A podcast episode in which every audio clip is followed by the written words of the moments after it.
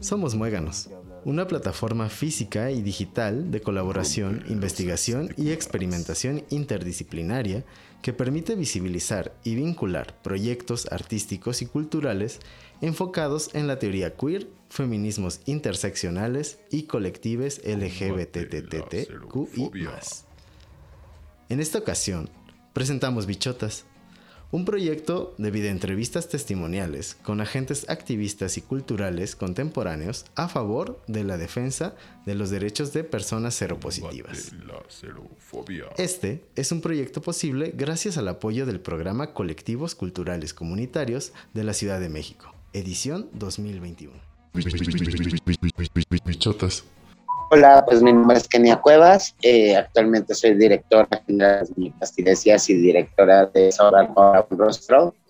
Eh, pues bueno, Kenia Cuevas es una mujer guerrera, tenaz, sobreviviente, ¿no? Eh, en, este país que históricamente ha sido machista, lento, con personas diferentes. Yo pertenezco a la comunidad LGBT. Soy una mujer transgénero de 49 años eh, que desgraciadamente desde los 10 años me tocó enfrentar pues la calle, a consecuencia que salí expulsada de mi casa eh, por la violencia estructural de género, por mi expresión. Y bueno, pues eso me conllevó a vivir situaciones que marcaron mi vida, ¿no? Como eh, el vivir en calle, desde los nueve años el consumo de sustancias psicoadictivas y bueno, también estar privada de mi libertad durante años, eh, donde mostré mi inocencia de una sentencia de 24 años, ¿no? Eh, me infecté VIH a los 13 años. Eh, en, esta, en este rol de vulnerabilidades, ¿no? Que te toca enfrentar y con una, como era una niña sin experiencia, pues obvio que fui presa fácil para todas estas situaciones, ¿no? Y principalmente esta de salud, y eh, estando en la cárcel, pues me toca colocarme en un dormitorio donde viven personas con VIH durante 10 años y medio eh, y darme cuenta de las vulnerabilidades más extremas que se viven dentro de los centros de, de, penitenciarios. Y bueno, esto me, me llevó a, a, a, ya ejercer sin saber a dar acompañamientos integrales a personas que vivían con VIH que morían dentro de la cárcel y que también vivían un abandono estructural, un abandono eh, social y un abandono institucional, ¿no? Ya que los médicos pues ni siquiera querían eh, pues atender, ¿no? Las necesidades que, que enrodan, ¿no? A las personas que viven con esta, con esta enfermedad. Eh, y bueno, pues al salir en el 2010 decidí eh, hacer prevención eh, con las mujeres transgénero que ejercen el trabajo sexual en toda la Ciudad de México. Así que yo eh, pues salía a las calles en las noches, empezaba a hacer pruebas con las mismas trabajadoras sexuales, entregaba insumos de barrera como condones masculinos y bueno, las mismas chicas pues fueron agarrando confianza al grado de decirme, oye, mana, es que fíjate que se me rompió el condón, oye, mana, sabes que este, pues tengo tres años que me hice la prueba, pero salí reactiva, pero no he sabido cómo atenderme. Entonces empecé a hacer acercamientos a la y eso pues empecé a hacer acompañamientos para que se atendieran en el área de la salud, principalmente en VIH, que tuvieran adherencia al tratamiento, ¿no? Para poder, eh, pues, tener una calidad de vida. Y pues eso, así es como empezó Kenia, ¿no? En el 2016 desgraciadamente me toca presenciar el transfeminicidio de Paola Buenrostro, una mujer eh, trans de 24 años eh, que vivía, bueno, era de, Chiapas y bueno, también enfrentó una vida de violencias al grado de llegar sexual y pues ahí fue donde la mató una persona en una noche que estábamos trabajando y después de haberla asesinado me, me intentó disparar a mí, pero el arma se encasquilló entonces, cuando se encasquilló, lo, lo, detuvimos y al detenerlo, pues lo que queríamos era que pues, se hiciera justicia. Sin embargo, al enfrentarme a los procesos de procuración de justicia, pues me enfrenté a toda una vida de violencia, discriminación, eh, violencia institucional, ¿no? ¿no? No más física, sino institucional, invisibilidad a mi identidad. Y bueno, todo esto pues me llevó a tener sentimientos de impotencia, de coraje, de rabia. Y bueno, pues al momento de que llegó a la audiencia para eh, vincularlo a proceso lo dejan en libertad. ¿no? Y tiene que ver mucho con la discriminación, la corrupción que se vivió en este caso, principalmente, y la violación a derechos humanos. Sin embargo, eh, pues ya después de su libertad decidí pedir el cuerpo de Paola, que también se me negó durante todo el tiempo por no reconocer que nosotras somos familias alternas ¿no? ante la fiscalía. Pues entonces este, logro que se me entregue el cuerpo y después de dos noches de velación decido colocar el cuerpo de Paola, ¿no? En la que venía de los insurgentes en forma de manifestación para gritarle al mundo y a la sociedad pues, que yo ya estaba cansada, que es una mujer trans en México se tenía que a todas las violencias del mundo estructurales, sociales, culturales, artísticas, deportivas, educativas, salud, ¿no? Vivienda de derechos humanos, ¿no? En todos los ámbitos, pues nos tenían totalmente rezagadas, invisibilizadas, ¿no? Y a raíz de, pues, de ponerlo el cuerpo de Paola, capté la atención de todos los medios de comunicación nacionales e internacionales y empezamos a crear, pues, toda una estrategia para empezar a visibilizar, ¿no? Dando conferencias, entrevistas, durante dos años, ¿no?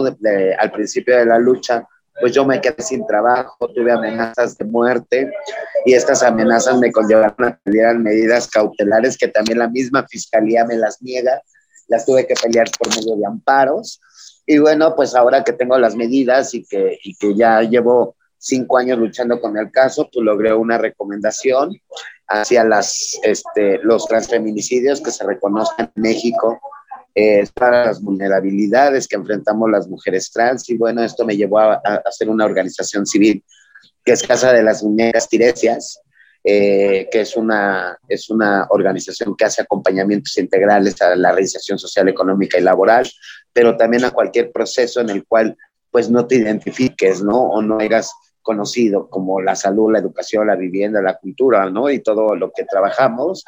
Y bueno, pues eso es lo que, lo que empezamos a brindar, después salió la necesidad dentro de las mujeres que ejercen el trabajo sexual y que también eh, pues que es una de las vulnerabilidades estructurales que vive la comunidad trans, ¿no? No poder tener una vivienda como residencia, porque luego, luego llega la criminalización diciendo que somos borrachas, drogadictas, rateras, eh, promiscuas, ¿no? Putas, y, y, eso pues conlleva a que no te renten un departamento y tenemos que vivir en hoteles, ¿no? Y así el pago del diario de hotel, pues tienes que salir diario a trabajar y al momento de, de no tener trabajo, pues entonces buscas otras alternativas, ¿no? En ese sentido, creo que las mujeres estamos en un estado de emergencia en la actualidad y es por eso que abrimos un albergue, un primer albergue para mujeres trans, donde ya hacemos un acompañamiento más integral, acompañado de psicología, de educación, de autonomía económica, eh, talleres de cultura, de deportes digitales, eh, clases de idiomas, ¿no? Eh, en donde estamos sembrando,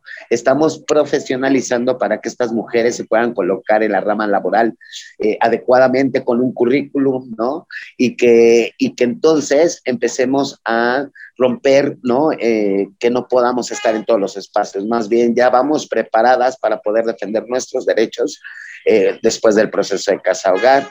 Eh, pues es eso, una mujer valiente. ¿Cómo fue tu experiencia en el dormitorio 10? Bueno, la experiencia de vivir en el dormitorio 10 eh, me marcó la vida, pero también transformó varias partes de mi entorno y de mi, y de mi visión, ¿no? Mi perspectiva que tenía hacia la vida. Y bueno, pues durante años, ¿no? Principalmente dejé el consumo, ¿no? Eso es, eso es esencial y creo que fue lo que ayudó a entender, ¿no? Y, a brindar estos acompañamientos que mencioné.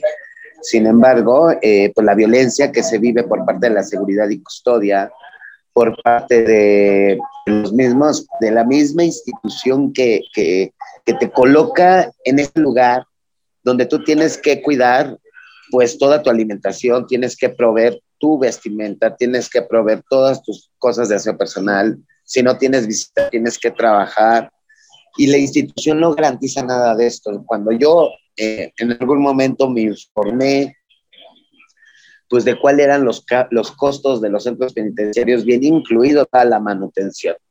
Sin embargo, pues eso no sucede y es colocarte en un espacio donde vive pura gente que ha enfrentado procesos o conflictos con la ley, pero también se han eh, crecido en entornos de violencia, el cual la violencia prevalece, ¿no? Y cuando una mujer trans llega a la, a la cárcel, pues entonces pues acreedora a violaciones, a que tú tienes que lavar la ropa de los otros, eh, tienes que hacer esos aseos, tienes que lavar los trastes, tienes que hacer de comer, porque esas son las tareas que van dirigidas a la mujer y al estereotipo que se vive en la mujer en todos los ámbitos, ¿no?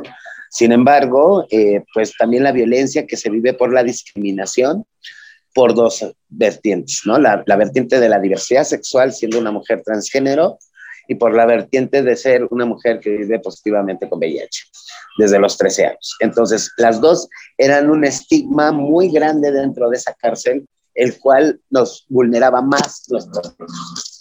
Enfrentamos pues violencia eh, por parte de los mismos internos diciendo pues que dejáramos de tirar los gusanos, que nosotros nos encerráramos en nuestro dormitorio, no nos daban empleo. Las empresas que están operando en la cárcel, ¿no? Que tienen convenios, pues este, pues se supone que deberían de darle trabajo a cualquier persona que se quiera reinsertar. Sin embargo, por ser del dormitorio 10 no te daban el trabajo, ¿no? Entonces tenías que buscar trabajo informal como vender chicles, cigarros, este, lavar trastes, lavar ropa, ¿no? Y todas estas tareas, ¿no? Que no debería de ser siempre así. Sin embargo, eh, pues fue una experiencia de 10 años, imagínate sabiendo que era inocente por ir a comprar lo que me hacía sentir bien y olvidar tantas carencias afectivas, pues me, acusaron por vender droga, ¿no? Entonces eh, me empecé a defender yo sola porque también hay un abandono jurídico para las personas que están privadas de su libertad. Ya hablo de todas las personas P. Entonces, eh, pues yo no, sabía ni cómo estaba mi caso. A mí me pasaron mis boletas por mesa de prácticas, nunca conocí al abogado, nunca conocí al juez, nunca conocí parte acusadora, nunca nada. ¿No? Entonces, eh, pues lo único que conocí fue un auto de formal prisión por daños contra la salud, posesión, distribución y venta y eh, otra boleta que decía eh, una sentencia de 24 años de, de, de, estar privada de mi libertad. Sin embargo, ya cumplir pues, una cantidad de años, yo ya vendía dulces, ¿no? Que fue como yo salía adelante allá adentro, vendía dulces, hacía mandados, eh, te buscaba hasta una aguja en, la cárcel y, la encontraba, ¿no? Entonces siempre lo que necesitaba, una visita, una funcionaria, pues lo conseguía. Eh, menos cosas ilícitas, ¿no? Cosas que, que se ocupan en la cotidianidad. Entonces, eh, pues todo esto me llevó a, defenderme. Eh, yo me acerqué con una de jurídico, una, una, licenciada de jurídico, y le gustó una pulserita que yo había, y empezamos a platicar y me dijo, ¿por qué delito vienes? Le platiqué el delito y me dijo, oye, ¿por qué no haces una, un, buscas un beneficio? Fíjate que acaba de salir una nueva reforma para, para esa ley y, puede beneficiarte. Le digo, es que yo no sé leer ni escribir, y me dijo, no te preocupes, yo te lo elaboro, pero tú me dejas esta pulserita. Entonces me elaboró y así estuve tres rebajas de sentencia. En la última rebaja, pues ya les computaba con 10 años, 8 meses, 7 días. Cuando me llegó, pues llevaba 10 años, 8 meses, me faltaban 7 días para compurgar. Pero ese mismo día en la noche me llegó otra resolución que no esperaba, que era la libertad absoluta. Y bueno, pues en ese proceso, eh, pues también me di cuenta que las personas que vivíamos con VIH no teníamos un internista, no teníamos una atención de salud digna, ¿no? Eh, era un médico general que siempre nos criminalizaba por ser VIH, porque siempre el, el consumo de sustancias que abunda, ¿no? En las personas de, de, de prisión, pues era criminalizar a las personas, ¿no? Entonces no eran atendidas, y bueno, pues este, se hizo un, un documental, Andrea González de Clínica Especializada Condesa tuvo una iniciativa súper mega importante y dental, porque las personas que vivían con VIH se morían, quedaban abandonadas sin medicamentos, morían de enfermedades oportunistas que llegaban a la locura, ¿no? Dolores increíbles, pérdida de peso, las personas desuncionadas, sin familia, sin amigos, sin nada, ¿no? Y es donde yo mi activismo. Sin embargo, eh, pues esto conllevó a hacer un documental que es el Dormitorio 10, donde visibilizan las, a las personas que vivían con VIH y es donde ya ingresó Clínica con desatender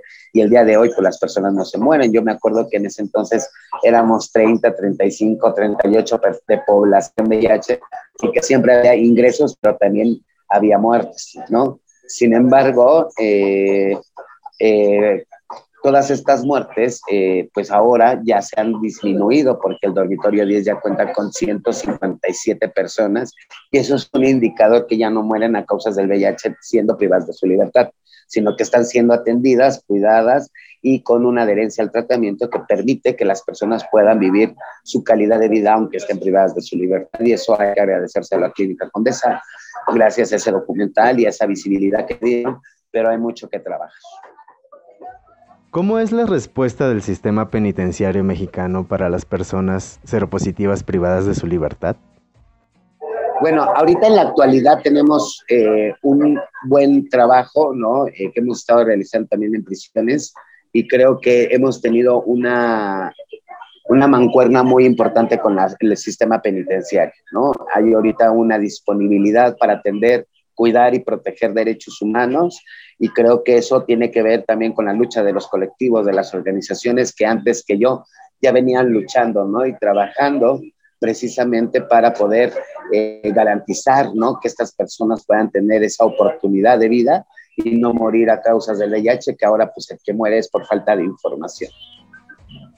¿Qué proyectos tienes a favor de estas personas y con Casa Hogar Paola Buenrostro?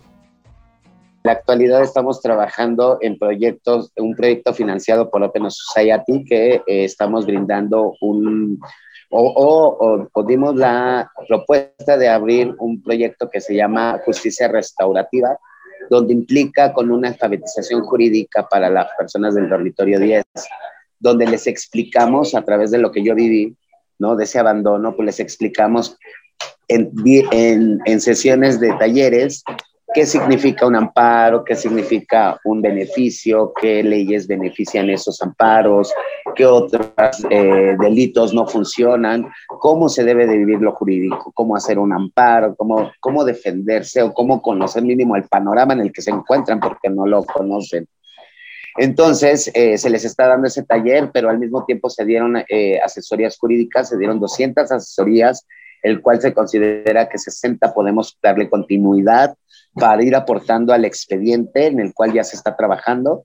Eh, con un, grupo de abogados, también se están dando talleres de cultura, donde creemos que la cultura es una vertiente muy importante para la reinserción social, el cual también es una forma de expresión y estamos trabajando en ello y entonces también llevamos talleres dirigidos a ellos, talleres, lectura urbana, eh, cine debate, eh, colectivas, ¿no? Que, que podemos y conversar eh, sobre el arte, dibujo, ¿no? Y todas estas actividades. También estamos llevando un taller de adicciones que eh, vamos certificados por el YAPA y, tenemos a nuestros consejeros que pueden aportar de esa forma, que también estuvieron privadas de su libertad y que también este enfoque de llevar personas que ya hemos estado allá y que hemos vivido lo mismo y que ahora estamos trabajando para mejorar las condiciones de ellos, eso ha impactado mucho en la población, ¿no? Entonces, estamos llevando estos talleres también de cultura, de adicciones y de deportes, donde estamos armando un equipo de fútbol con mujeres trans, estamos armando eh, un equipo de básquetbol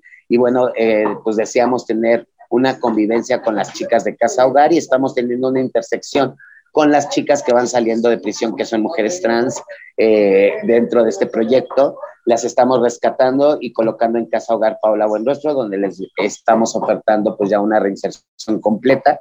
Y bueno, las chicas pues llevamos tres casos que hemos rescatado de la penitenciaría. Aparte, hemos tenido muy buena relación pues con toda el área administrativa de los centros penitenciarios, ¿no? Donde han permitido realizar todas estas actividades que en pandemia pues no se permitiría pero consideran que era de vital importancia eh, tener estas intervenciones, ya que pues también la depresión que estaba embargando a estas personas pues estaba eh, considerándose. Eh, también eh, realizamos la primera marcha LGBT en la penitenciaría de Santa Marta y creo que en los centros penitenciarios, donde estamos visibilizando el mes del orgullo LGBT y tuvimos una muy buena respuesta, ¿no? También hemos generado estas áreas de convivencia, recreación, pues de áreas verdes dentro de la, de la penitenciaría, principalmente del dormitorio 10.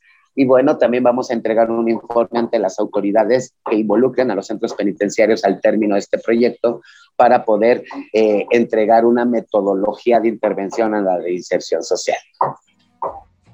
¿Dónde podemos contactarte?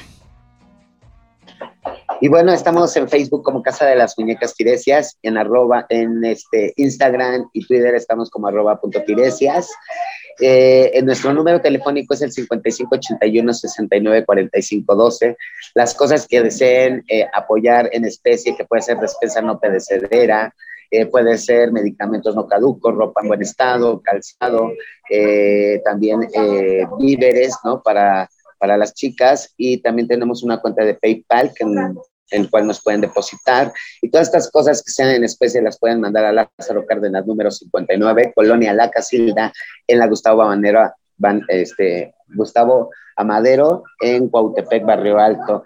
Y el número telefónico es el 5581 694512 Y recuerden, nuestra mayor venganza es que seamos felices.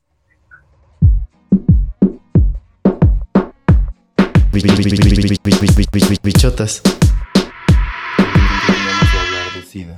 Tenemos que hablar de SIDA. Tenemos que hablar de SIDA. Tenemos que hablar de SIDA. Tenemos que hablar de SIDA. Tenemos que hablar de SIDA. Tenemos que hablar de SIDA. Tenemos que hablar de SIDA.